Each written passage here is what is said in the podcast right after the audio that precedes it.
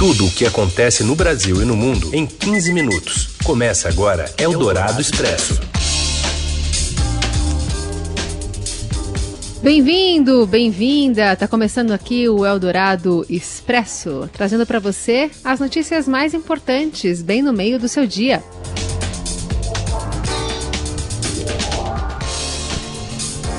A gente que faz um apanhado geral, trazendo para você aqui nas ondas do rádio em FM 107,3 e também já já em podcast para você conferir em qualquer plataforma de áudio que você quiser. Eu sou a Carolina Ercolim, comigo está o Raíssen Abac e esses são os destaques desta sexta-feira, dia 31 de julho de 2020. O garimpo ilegal na Amazônia coloca em risco a maior linha de transmissão de energia do país. Facebook e Twitter decidem recorrer contra o bloqueio internacional de contas de bolsonaristas ordenado pelo Supremo Tribunal Federal. E ainda as últimas informações sobre a pandemia de Covid-19 no Brasil e as semifinais do Campeonato Paulista. É o Dourado Expresso. Tudo o que acontece no Brasil e no mundo em 15 minutos. E a Lava Jato aqui de São Paulo diz que não espreita o senador José Serra e pede apoio à PGR para retomar as investigações que o ministro Dias Toffoli travou. Pepita Ortega. A Força-Tarefa da Lava Jato em São Paulo encaminhou nesta sexta um ofício à Procuradoria-Geral da República pedindo providências para que a liminar que suspendeu as investigações envolvendo o senador José Serra seja levado urgentemente a julgamento e as atividades de apuração rapidamente retomadas. No documento, os procuradores ressaltam que não houve violação à prerrogativa de foro de serra, tendo em vista que as investigações da Força Tarefa contra o senador não investigam quaisquer atividades do Tucano relacionadas a seu atual cargo no Senado, mas sim crimes praticados em razão do cargo de governador de São Paulo. A investigação em questão é a Operação Revoada, que foi aberta no dia 3 de julho, cumprindo oito mandados de busca e apreensão para aprofundar as investigações relacionadas a esquema de lavagem de dinheiro transnacional que teria beneficiado o senador e sua filha, Verônica Lende Serra. A operação foi travada a mando do presidente do Supremo Tribunal Federal, ministro Dias Toffoli. A decisão levou ainda à suspensão de ação penal que havia sido aberta contra o senador pela lavagem de 4 milhões e 500 mil reais em propinas pagas pela Odebrecht relacionadas às obras do Rodonel Sul. No documento à PGR, a Força Tarefa rebateu indicações da defesa de Serra, entre elas a de que a revoada teria violado a prerrogativa de foro privilegiado do senador ao autorizar a coleta de material relacionado ao mandato atual do parlamentar. No entanto, os procuradores afirmam que seria absolutamente indevido interpretar o endereço profissional de Serra e sua casa como endereços funcionais ligados ao exercício de seu mandato parlamentar. A Força Tarefa Paulista também rebateu o questionamento da defesa do Tucano quanto à sua quebra de sigilo, abrangendo o período de 2006 a 2020. Segundo a Lava Jato em São Paulo, a extensão do período investigativo se deu por causa da necessidade de desvendar o destino final de propinas recebidas em 2006 e 2007 pelo então governador de São Paulo e ocultadas até pelo menos setembro de 2014. A força-tarefa disse ainda que, na hipótese de serem encontrados indícios de irregularidades relacionados ao cargo de serra no Senado, os mesmos seriam enviados à PGR. Segundo os procuradores, não caberia suspender toda a investigação.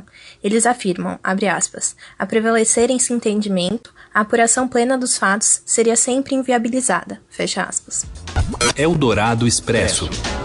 O garimpo ilegal na Amazônia ameaça romper o maior linhão de energia do país. Acompanhe os detalhes de Brasília com o André Borges. Boa tarde, Heisen e Carol. Boa tarde, ouvintes do Eldorado.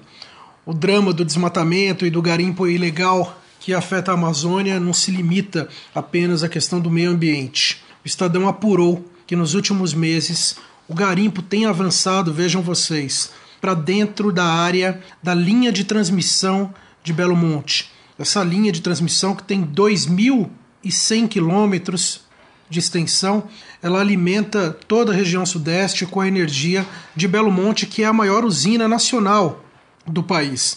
Pois bem, o que está acontecendo? Os garimpeiros estão aproveitando os acessos que foram feitos no meio da floresta para construir a linha de transmissão e estão garimpando ali, lavando com jatos de água os morros é, entrando com máquinas pesadas, isso está abalando o solo e a concessionária, que é dona da linha de transmissão, alertou a Agência Nacional de Energia Elétrica, Ministério Público, já alertou polícia.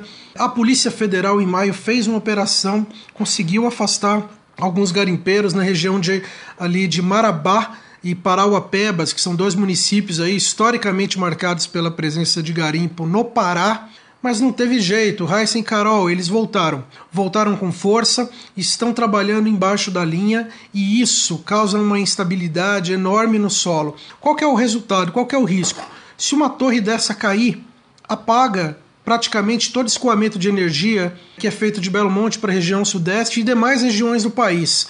Em 2018, essa linha, logo depois que estreou, ela teve uma pane em um equipamento. O que, que isso causou? 13 estados no escuro do país e 70 milhões de unidades de famílias sem energia. Então é com isso que a gente está convivendo agora.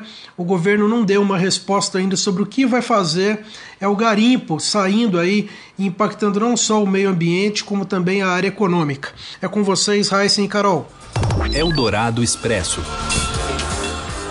Valeu, André. E a gente agora fala sobre o blogueiro bolsonarista Alan dos Santos, dono do site de extrema-direita Terça Livre, que informou nesta sexta-feira que está fora do país. A declaração foi feita durante a transmissão ao vivo pelas redes sociais, mas ele não revelou a localização. Investigado no inquérito das fake news que corre no Supremo Tribunal Federal, afirmou que há um grupo que quer caçar o presidente Jair Bolsonaro. Sem apresentar provas, o blogueiro afirmou que, se algo acontecer contra ele ou seus familiares, a responsabilidade é deste mesmo grupo. Depois citou as embaixadas da China e da Coreia do Norte em Brasília, o advogado Antônio Carlos de Almeida Castro e os ministros do Supremo Luiz Roberto Barroso e Alexandre de Moraes. Também sugeriu que tinha escutas na casa dele. O Facebook anunciou hoje que vai recorrer da decisão. Na noite de ontem, o Twitter já havia informado que seguiria o mesmo caminho é, já que a medida é de, alegando né, que a medida é desproporcional sob a ótica do regime de liberdade de expressão vigente no Brasil. Eldorado Expresso. O movimento Policiais Antifascismo acusa o governo Bolsonaro de promover ações similares às utilizadas para a perseguição política na ditadura militar. O grupo cobrou investigação, investigação responsabilização dos envolvidos na criação de um dossiê elaborado pela Secretaria de Operações Integradas do Ministério da Justiça e Segurança Pública. O documento contra 579 servidores federais e estaduais identificados como antifascistas foi revelado em reportagem do jornalista Rubens Valente do UOL. Na lista de investigados, cuja existência foi confirmada pelo Estadão, constam servidores da área da segurança, como policiais, e da docência de todas as regiões do país. A coluna, a colunista de política do Estadão e da Rádio Eldorado, Eliane Cantanhede, chama atenção para a semelhança com uma prática comum de ditaduras. O Ministério da Justiça alega que isso não é investigação, que esse é uma ação de inteligência. E aí você lembra muito bem, Heisen, é, quem cuida da inteligência é a Agência Brasileira de Inteligência, a BIM, ligada ao GSI. O que, que o Ministério da Justiça tem a ver com isso? Isso tem muita cara de ditadura. Isso é, tem muita cara de um passado que a gente não quer ver nunca mais de volta no país. Eldorado Expresso. O jornalista e escritor francês Gilles, La, Gilles Lapouge, colunista né, do Estadão, morreu eh, em Paris aos 97 anos. Segundo familiares, Lapouge não resistiu a uma infecção pulmonar. Correspondente do jornal na capital francesa há mais de 50 anos, ele era viúvo e deixa quatro filhos. Era um apaixonado pelo Brasil, onde começou em 1951 a convite do jornalista Júlio Mesquita Filho, diretor do Estado de São Paulo. O jornalista francês então se mudou para o Brasil e passou a visitar os lugares recomendados pelo editor, colocando em cada um deles a visão social e econômica pelo ponto de vista de quem visitava o país pela primeira vez. Para João Caminoto, diretor de jornalismo do Grupo Estado, a biografia de Lapouge está entrelaçada com a história do Estadão ao longo dos últimos 70 anos. O acervo do Estadão preparou um material especial sobre a trajetória de Gilles Lapouge que você confere no portal estadão.com.br. Seu dinheiro em ação. Os destaques da Bolsa. Hoje aqui a Júlia Vilchen com a gente. Júlia, boa tarde. Oi, boa tarde, Raíssen. Tudo bem? Tudo bem. Como é que a gente acompanha a Bolsa agora? Estava em queda e o dólar estava em alta. É a situação agora? É, continua essa mesma situação. Os investidores hoje estão bastante cautelosos. O clima no exterior também está ruim.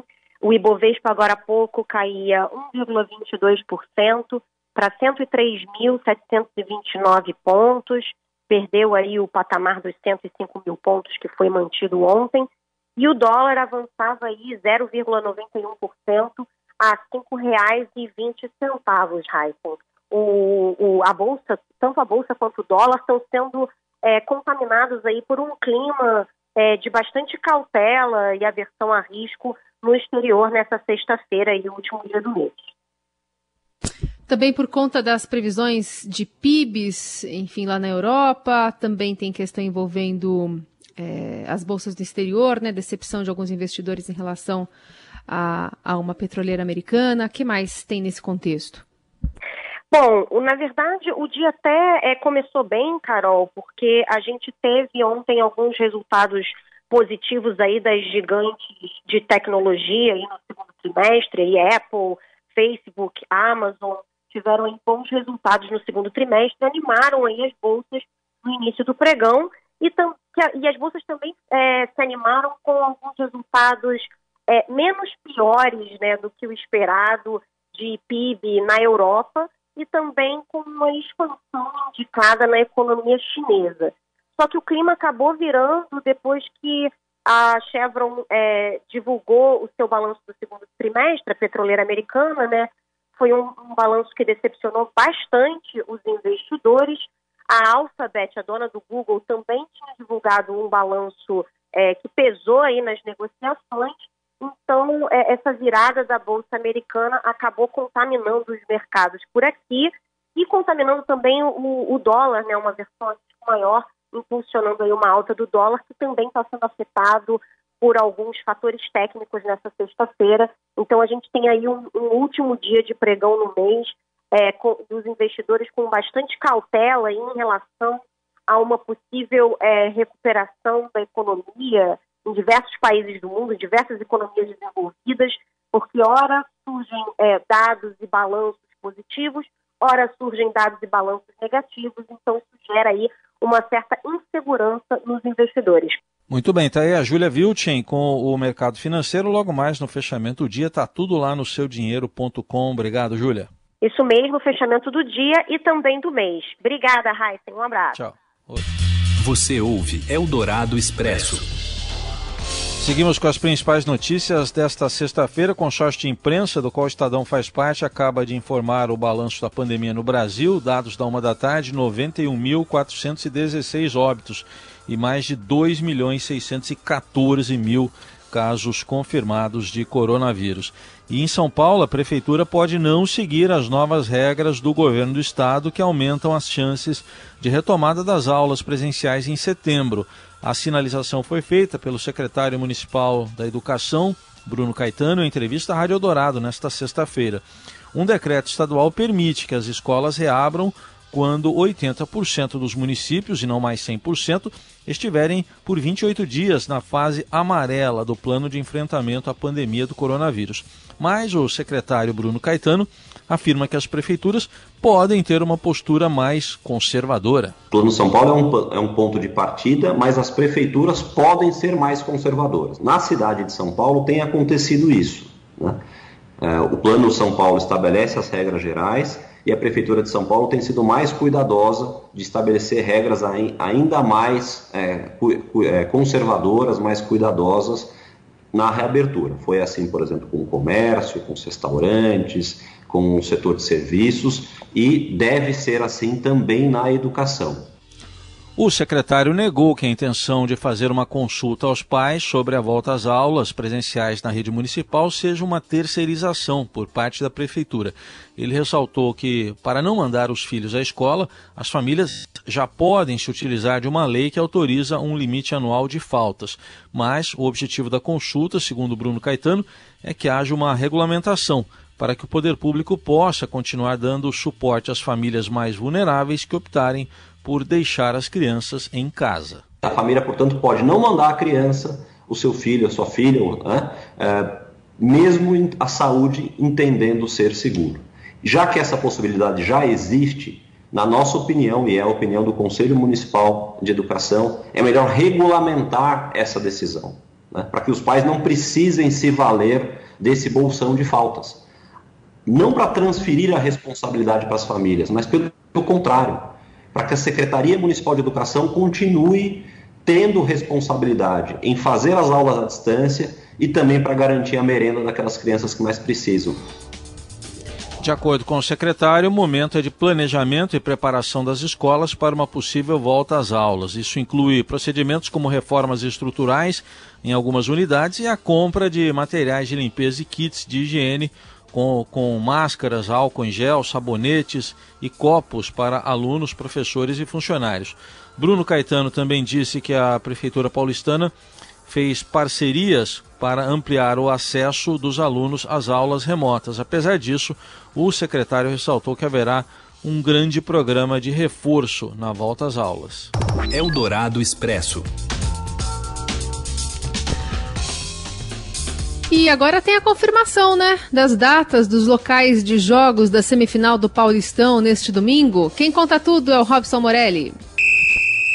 Olá, amigos. Eu quero falar da definição das semifinais do Campeonato Paulista. Isso mesmo, a Federação Paulista se reuniu nesta sexta-feira com os representantes dos quatro clubes e ficou acertado que todos os jogos, os dois jogos, vão acontecer no domingo. Corinthians recebe o Mirassol na sua casa em Itaquera às 16 horas e um pouquinho mais para frente, às 19 horas, o Palmeiras recebe a Ponte Preta no Allianz Parque. Esses dois jogos fazem parte da semifinal do Campeonato Paulista. Lembrando, jogo único, 90 minutos, com cinco substituições para cada time. É, e quem passar vai fazer a grande final, aí sim, em duas partidas, ida e volta para saber quem é o campeão paulista de 2020. É isso, gente. Falei, um abraço a todos, valeu. Eldorado Expresso.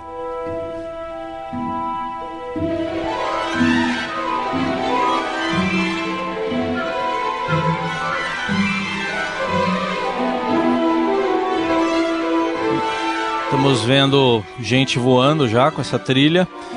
O Carolina Ercolim escreveu e eu leio que Harry Potter completa 40 anos hoje. Aliás, a, a minha especialista em Harry Potter, de 21 anos de idade, confirma isso e comemora a data. Sempre 31 de julho é aniversário do Harry Potter. E hoje, 40 anos.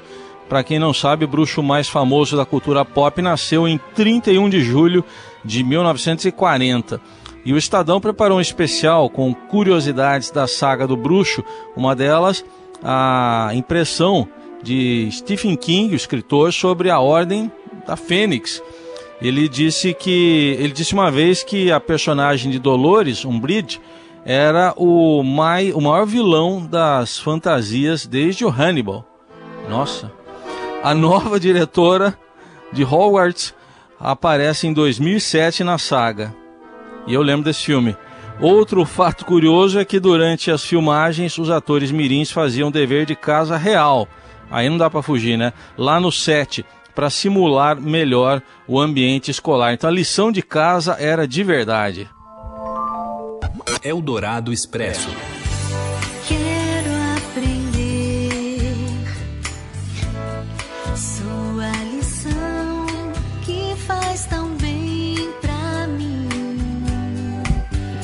Para homenagear o trabalho realizado pelos educadores em meio aos desafios da pandemia, a campanha Aplauda um professor. Convoca uma salva de palmas nacional aos professores e às professoras do nosso país.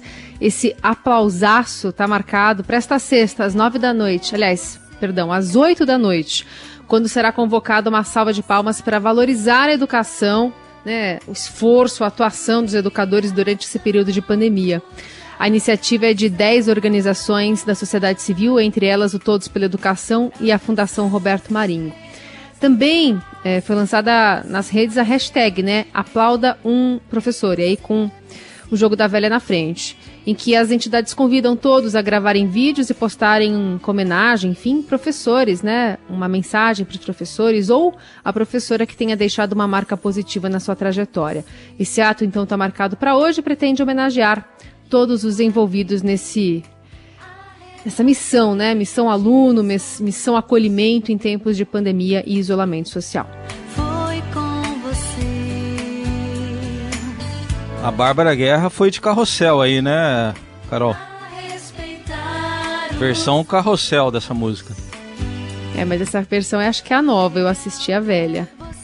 Opa! Então tá valendo assistir o filme com o Sidney Poitier, que é mais velho ainda, a minha, ao mestre com carinho. Não vou falar do Nelson Volter.